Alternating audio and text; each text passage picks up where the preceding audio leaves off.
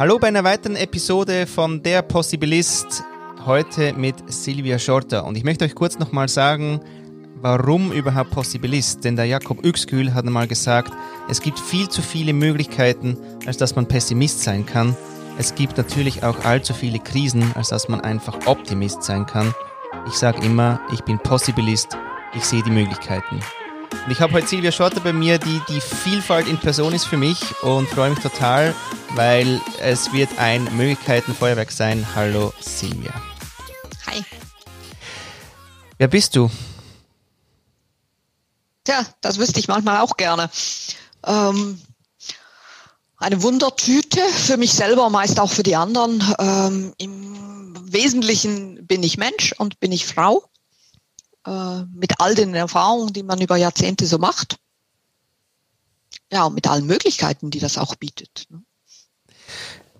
Du hast mir vorher nämlich ganz schnell mal deinen äh, Lebenslauf mal schnell runtergerasselt und ähm, eben, du bist für mich ja wirklich auch immer wieder eine Wundertüte.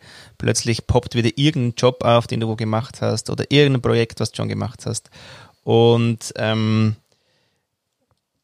wenn du jetzt da mal durchreist, auch nochmal kurz, welche, was bedeuten für dich Möglichkeiten? Du hast da ein paar Switches nämlich gemacht wo auch IT ja ein mega lang ein Thema war. Hat das, was hat das für Möglichkeiten für dich eröffnet, mal überhaupt die IT-Welt dir so zu erobern in den 80ern? War das erlebbar? War das irgendwie, ist es vergleichbar mit den 90ern, wo halt das Internet kam?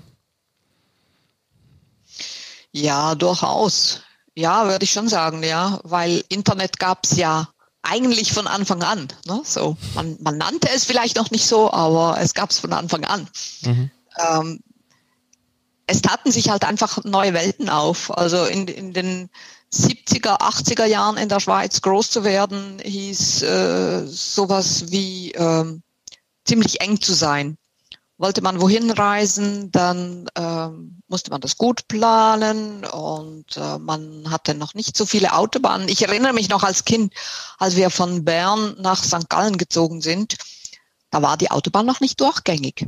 Ne? Also so muss okay. man sich das vorstellen. Man ist dann irgendwie kurz vor Zürich, ist man von der Autobahn runter, durch Zürich durch, bis Winterthur am Flughafen vorbei und irgendwann hinter Winterthur kam dann die Autobahn wieder. Ne? So muss man sich das vorstellen. Also das, das ist so ein bisschen symptomatisch. Und mit den 80er Jahren, mit dem, mit der Computerisierung, ich würde dem dann nicht mal Digitalisierung sagen, da haben sich plötzlich Welten eröffnet.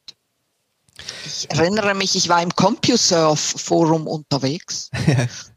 Und wir haben da, also wir haben uns zeilenweise ausgetauscht, aber wir haben da bereits Weinproben gemacht, was jetzt bei Zoom als großen Hype gefeiert wird während Corona-Zeiten. Das hatten wir schon damals gemacht, äh, Weinproben. Wir hatten allerdings auch mal ein physisches Treffen mit den Jungs aus Amerika, die kamen nach Bern. Aber die Weinproben, die fanden alle zwei Wochen okay. online statt, über CompuServe. Ne? Man musste den Wein beschreiben. Weil man konnte ja nicht zeigen, ne? Nee. wie ist jetzt die Farbe oder so. Das, äh, und alles auf Englisch. War nice. sehr interessant. Ja, du hast ja wirklich noch so geile Wörter wie ähm, du warst dann bei der Schweizerischen Verkehrszentrale. Das war so ein geiles ja. Wort vorher. Also es ist heute Schweiz Tourismus. Genau. Und da hast du, Achtung, nächstes geiles Wort, Videotext bearbeitet. Was war da, also wie muss man sich den Job vorstellen? Also für alle die, die Videotext vielleicht nicht kennen, ähm, magst du kurz beschreiben, was das ist?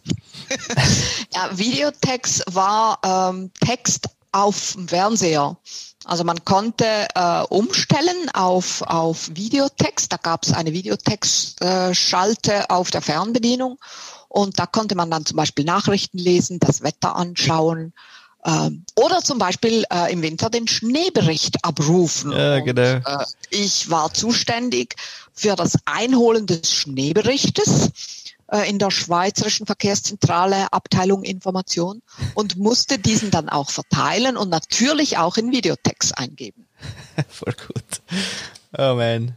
Das kenne ich ja sogar auch noch. Und diese, ich weiß gar nicht, ob es die Taste gibt, es die überhaupt noch heute auf irgendwie Fernbedienungen oder? Ich habe die nie mehr, niemals mehr gesehen. Nein, die ist äh, ausgebaut. tatsächlich mit VT, ne, war die abgekürzt. Ja, ja. Videotext, ne? Ja. Krass.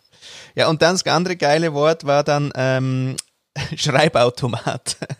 Ja, beim Schreibautomat. Wie geil. Ja. Was ist das? Wie geht das? Ein Schreibautomat ist eine automatisierte Schreibmaschine. Das stellt man sich so vor, IBM Kugelkopf. In meinem Fall war es eine Olivetti. Ich weiß gar nicht, oh, Olivetti ist sehr schön. Gibt. Ein Olivetti, eine, eine große Schreibmaschine mit einem sogenannten Schreibstern vorne dran. Äh, sprich, ähm, im Gegensatz zum Kugelkopf äh, war es halt ein ein festes Teil, das Strahlen hatte und auf jedem Strahlen saß ein Buchstaben, ne? weil Kugelkopf war damals noch von IBM äh, von, von IBM im Patent und durfte kein anderer äh, brauchen. Mhm. So, was jetzt passiert ist, man hat oberhalb der Tastatur ein Einzahlendisplay und wenn man was getippt hat, erschien das in diesem Einzahlendisplay. Mhm. Und da konnte man äh, zuerst, bevor man die Enter-Taste am Ende der Zeile drückte, konnte man äh, lesen, ob man das fehlerfrei geschrieben hat und dann erst die Enter-Taste drücken. Mhm. Wichtig deshalb, weil wir arbeiten noch mit Kohlepapier und Durchschlagpapier. Und wenn du jetzt einen Fehler gemacht hast, dann oh. hat sich natürlich dieser Fehler, auch wenn du eine Rücktaste hattest, äh, mit diesem Klebeband, das den Buchstaben wieder äh, abhebt vom Papier, konntest du den auf dem Durchschlag natürlich nicht, äh, nicht ändern. Also hast du immer äh, hochgeschraubt, äh, Originalpapier weg, Kohlepapier weg, Tipex drauf auf, die, auf das Kopierpapier, Heilige. blasen, blasen, blasen, ja. wieder hoch, wieder zurück, unbedingt die Linie wieder erwischen und dann erst den neuen Buchstaben, den richtigen Buchstaben draufhauen. Oh man, okay. Also war für dich dann wahrscheinlich in den 90ern auch eher äh, die Erleichterung das pur. In, das war in den 70ern, mein Lieber. Ja, eben, aber in den 90ern war das dann noch äh, auch mal die Liberation, ja, diese ganzen es war aber noch yeah. sehr physisch, oder? Irgendwie, also wirklich mit, mit von Hand und Blasen und was ja. ich was allem. Ja. Da war ja. ja noch Körpereinsatz gefragt. Absolut. Oh Absolut. Mann. Okay, aber nachher bist du ja eben so richtig in die, in die IT rein und ich meine, das war ja wirklich so dass das, der, der Wild West der Möglichkeiten. Also, was ist denn deine Beziehung zu, zu Möglichkeiten? Ich habe auch das Gefühl, du hast viele Möglichkeiten in deinem Leben gut gepackt. Im Sinn von, oh, da ist eine, die nehme ich jetzt. Ähm, hast du einen Blick für Möglichkeiten? Ja, ich glaube schon. Äh, nicht, dass ich das so nennen würde, aber ähm, es ist auch so ein bisschen Fluch. Ne? Also es ist so ein bisschen wie äh, Stop and Smell the Roses. Äh, sobald du irgendwo unterwegs bist, äh, siehst du links und rechts des Wegesrandes irgendetwas. Mhm. Ich bin zum Beispiel ganz schlecht in Zielerreichung. Ich bin auch ganz schlecht in Pläne machen, weil äh, ich, ich alle meine Pläne lösen sich in Schall und Rauch auf in dem Moment, wo ich links und rechts des Weges irgendetwas sehe. Mhm. Also so diese zielgerichteten Karrieren, ne, wo man sagt, ja genau, zuerst mache ich das, dann mache ich die Schule, dann mache ich das Studium, dann mache ich ein Praktikum, dann gehe ich zu KPMG, äh, dann gehe ich zur Bank, äh, dann werde ich Abteilungsleiter. Das ist für mich ein Buch mit sieben Siegeln. Ich äh, konnte es nie und werde es jetzt in meinem hohen Alter auch nicht mehr lernen. Aber mhm. macht nichts. Ich habe dadurch viele spannende Leute kennengelernt, viele interessante Dinge getan. Und wie ist es aber? Weil es ist ja eigentlich so, dass ja 70, 80 Prozent der Menschheit eher die strukturierten und gut organisierten sind, das auch sehr mögen, das auch den ganzen Tag jedem äh, erzählen, dass das wichtig ist. Und jetzt bist du aber anders. Hm, wie war das? Ähm, das eine schließt das andere nicht aus. Äh, ich bin sehr strukturiert unterwegs und ich bin hoch organisiert mhm. in allem und jedem, weil sonst verliere ich den Überblick. Aber wenn du meinen Schreibtisch anguckst, der ist leer. Mhm. Da hat es genau immer auf der linken Seite die zu bearbeitenden Geschichten, alles andere ist weg. Äh, auf der rechten Seite steht meine Tee- oder Kaffeetasse oder mein Glas Wasser, was immer da gerade ist. Ähm, und es ist alles leer geräumt und ich weiß ganz genau, wo ich was finde. Es ist alles abgelegt, angeschrieben ich lebe ja an zwei Orten. Ich lebe in Lübeck und äh, in, in der Schweiz, in der Nähe von Zürich. Und wenn ich das nicht im Griff habe, wo ich gerade was habe, dann, dann geht's nicht gut. Ne? Okay. Aber es war schon immer so, auch die Wohnung aufgeräumt, ähm, das Auto aufgeräumt. Das ist alles aufgeräumt. Sehr zum Leidwesen meines Mannes. Der dann okay. seine Sachen nicht mehr finde, weil ich sie weggeräumt habe. Ne? So. Und okay, also du sagst, die Kombination Vielfalt und Struktur äh, geht. Geht es denn, ist es dann sequenziell oder auch parallel oder wie gehst du damit mit um? Ähm, das ist parallel natürlich. Äh, weil, ähm, oder ja, manchmal ist es auch sequenziell. Kommt halt drauf an, ne, was es ist. Aber es ist halt jeden, jedes in seinem Kartönchen. Ne? Und hast du dann aber Phasen, also dass du zum Beispiel so Wegesrand, Vielfaltphasen hast und dann wieder strukturierst oder eben ist es wirklich irgendwie, oder mhm. wie, wie erlebst du es? Ja, ich erlebe es schon so. Ich finde was Neues, es ist was, äh, was Cooles und dann Kopf über rein, wühlen, wühlen, wühlen und äh, die Möglichkeiten ausloten, äh, das Beste für mich rausholen, äh, wieder auftauchen und weitergehen. Mhm. Und was mir auch erzählt dann, äh, eigentlich kam durch ja, die persönliche Geschichte, nämlich die Scheidung deiner Eltern, kam plötzlich ein neues Wort, nämlich IT ist dann dem Sozial gewichen. und du hast dir das ja auch selber irgendwie gedacht, was jetzt los? Ja, sozial äh, nie.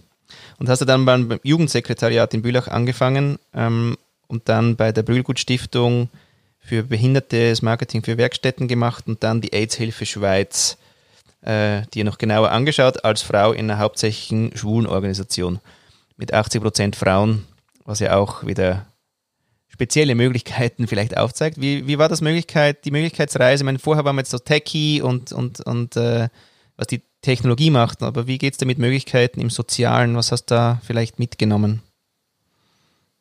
Ja, das Spannende war ja, dass zu dem Zeitpunkt äh, die Sozialen noch nicht wirklich technikorientiert waren. Ne? Mhm. Also man wollte halt noch alles äh, selber machen und, und äh, Möglichkeiten, das Rad neu erfinden, sage ich jetzt mal. Also ich erinnere mich an, an, an Situationen, da ging es darum, für die, äh, für die Werkstätten einen Flyer zu machen für den Tag der offenen Tür. Und äh, ich habe diesen, diesen Flyer einer eine Agentur gegeben, weil äh, ja, Flyer halt, ne, muss schon ein bisschen aussehen. Man will ja, äh, man will ja auch nach außen strahlen. Ne? Mhm. Und dann kam von dieser Agentur ein oder zwei Vorschläge zurück. Und dann gab es eine Arbeitsgruppe, Tag der offenen Tür. Und da saßen dann die Sozialpädagogen drin. Ne? Und die haben dann gemeint, nein, also dieser, dieser Flyer, also nee, also da machen wir jetzt doch irgendwo eine kleine Sonne drauf und ähm, äh, ich möchte doch gern diesen Text drauf haben und so. Ich bin schier verzweifelt, ne, weil ich gedacht habe, nee, Leute, es gibt für alles Spezialisten. Ihr seid ja auch Spezialisten. Ne? Also äh, Nee, nee, das haben wir schon immer so gemacht und das machen wir jetzt auch wieder. Das kann man kleben und dann fotokopieren. Ne? So. Also es war so wirklich so eine, für mich so ein Rückkatapult irgendwie in Zeiten, die ich noch 10, 15 Jahre vorher hatte. Ne? Und du hast ja auch Aber das war dann das Spannende, dieses Technikding dann da ja, wirklich reinzubringen mhm. und zu sagen, äh, ja, also das macht jetzt der Computer und da hier gibt es eine Maschine für und so weiter. Das und du hast ja auch gesagt, du hast mit Behinderten auch wirklich zusammengearbeitet. Wie war da so der Möglichkeitsradius, Radius, mit ihnen zusammenzuarbeiten oder eben dann das Technologische dann einzubringen? Wie war die Zusammenarbeit? Die Zusammenarbeit war, war äh, sehr schön, muss ich sagen. Also es, es gibt verschiedene Aspekte dieser Zusammenarbeit. Das, der erste Aspekt ist die Fröhlichkeit. Ich musste morgens um halb acht anfangen. Es war mein Tod. Ne? Vor neun Uhr sollte keiner irgendetwas wollen von mir. Mhm. Ich musste um halb acht da sein. Um halb acht stand ich irgendwie 100 behinderten erwachsenen Menschen gegenüber, die alle fröhlich waren. Du kannst nicht anders als auch fröhlich sein. Es geht nicht anders. Was waren das, das für war Behinderungen, dass wir das irgendwie kurz noch verstehen? Äh, das waren geistige Behinderungen. Ja. Natürlich auch kombiniert mit körperlichen Einschränkungen, äh, Leute, die im Rollstuhl waren, aber äh, es waren eigentlich geistig, äh, geistig behinderte Menschen. Mhm. Okay. Mhm. Ähm, das Fröhlichkeit. Das zweite, das war, ist nie in meinem Leben, an keinem Arbeitsplatz vor und nachher, habe ich so direktes Feedback bekommen. Mhm. Also du kommst morgens hin, jemand begegnet dir und sagt dir, Guten Morgen, Silvia, du siehst aber heute scheiße aus. Und du denkst, ja, stimmt, fühle mich auch so. Ne? Also, äh, äh okay, okay. Überleg dir was, es sieht nicht mehr scheiße aus, sei jetzt. Ne? So. Also einfach dieses, dieses wirklich sehr direkte, dass dieses Gespür dieser Menschen, wie du drauf bist, was du, äh, wie es dir geht, was da, was da innerlich abgeht, was du vielleicht selber noch gar nicht realisiert hast, das war für mich unfassbar. Mhm. Und es hat auch sehr gut getan. Ne? Jetzt mhm. bin ich selber auch ein sehr direkter Mensch zum Leidwesen meiner Mitmenschen. Äh, das war dann noch eine Spur direkter, hat mich persönlich aber wirklich dazu gebracht, meine Direktheit auch weiterhin zu leben. Mhm. Ist nicht immer schön, ja, gebe ich zu. Ich bringe es auch manchmal äh, wirklich schlecht rüber, was ich sagen will, gebe ich auch zu. Aber ich bin immer mehr für das offene Wort als für das diplomatische. Mhm. Und du hast ja wirklich auch so Positionen gehabt, ähm, zum Beispiel eben bei der Redaktion von Computer World, die einzige Frau und dann eben als Frau in der, bei der AIDS-Hilfe. Wie war das für dich, so die einzige Frau sein? War das ein Thema oder? Nein, das war lustigerweise nie ein Thema. Das ist mir erst nachträglich aufgefallen oder wenn die Leute mich darauf angesprochen haben. Mhm. Ähm, ich, ich habe in meiner Kindheit sehr viel Schule gewechselt, okay. quer durch die Schweiz. Und in jedes neue Schulzimmer, in das ich kam, äh, hatte ich entweder die falschen Klamotten an oder den falschen Dialekt, meistens beides. Und ich hatte nicht dasselbe Wissen. Föderalistisches System in der Schweiz, unterschiedliche Lehrpläne, ich habe in meinem Leben, glaube ich, viermal die griechischen Götter durchgenommen, weiß aber nichts über die französische Revolution. So etwa muss man sich das vorstellen. Und mit den Jungs war es immer sehr viel einfacher als mit den Mädchen.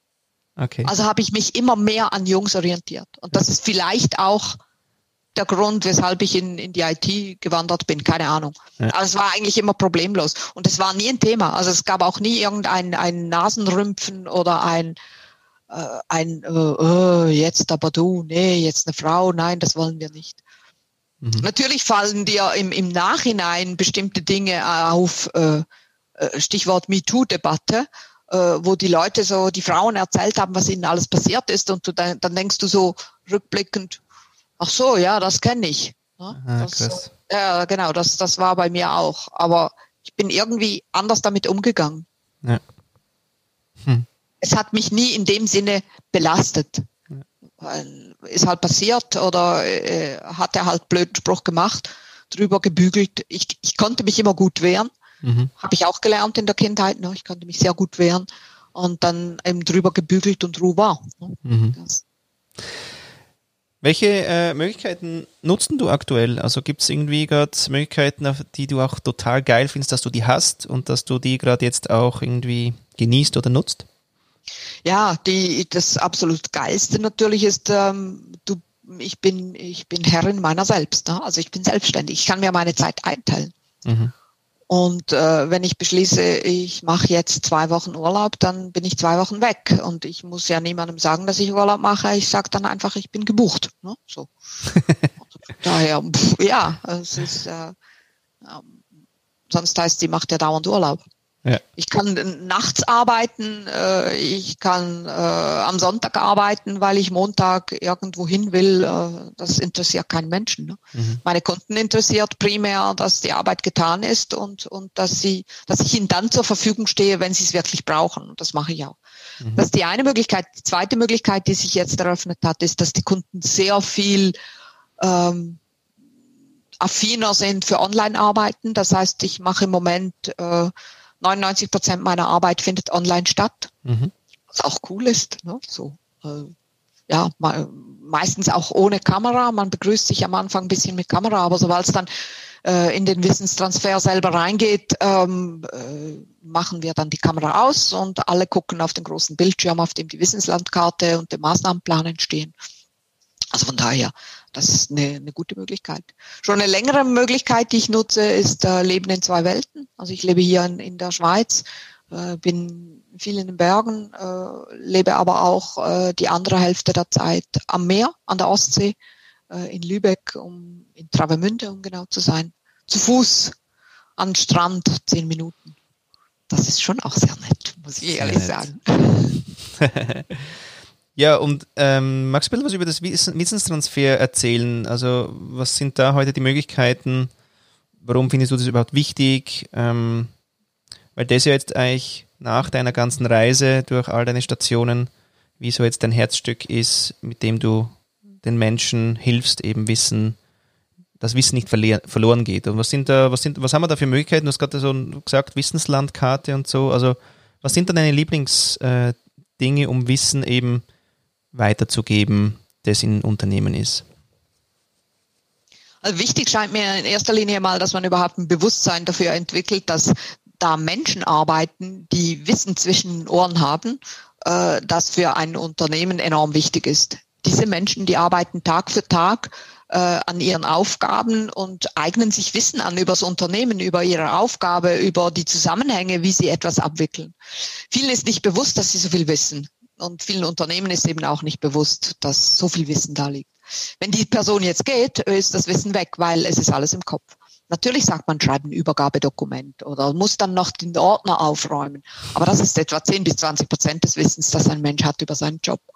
80 bis 90 Prozent ist völlig unter der Wasseroberfläche und, und äh, äh ist einfach zwischen seinen Ohren, in seinem Hirn.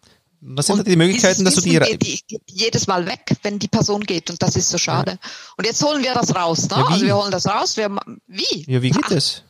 Ha. Zauberformel? ähm, nee, USB-Anschluss hinten im Knick, weißt du, ah, so rein, Matrix. drüber, ein anderer Kopf und schon ist es da. Ne? Alles Technik heutzutage. Nee, ähm, das geht ähm, natürlich mit Technik. Also wir, wir holen ähm, das Wissen aus dem Kopf und zwar ist das eigentlich nichts anderes als ein Coaching. Das funktioniert auch nach Coaching-Grundsätzen. Also Wissen explizieren, Wissen aus dem Kopf holen hat zu tun mit Fragestellung, mit Explorieren von, von, äh, von Dingen, von äh, Fragestellungen, ähm, äh, Dinge beschreiben, äh, die man sich nicht bewusst ist, dass man es kann, dass man es macht, aber durch die Fragen halt einfach dahin kommt, dass man sagt, ja stimmt, ja, das mache ich auch. Und ja, genau, das habe ich mir nie überlegt, ich mache das so und so, weil. Ne? Mhm. So. Und mhm. da, da kommen wir dann wirklich ans wertvolle Wissen, an, ans Erfahrungs- und Handlungswissen ran. Mhm.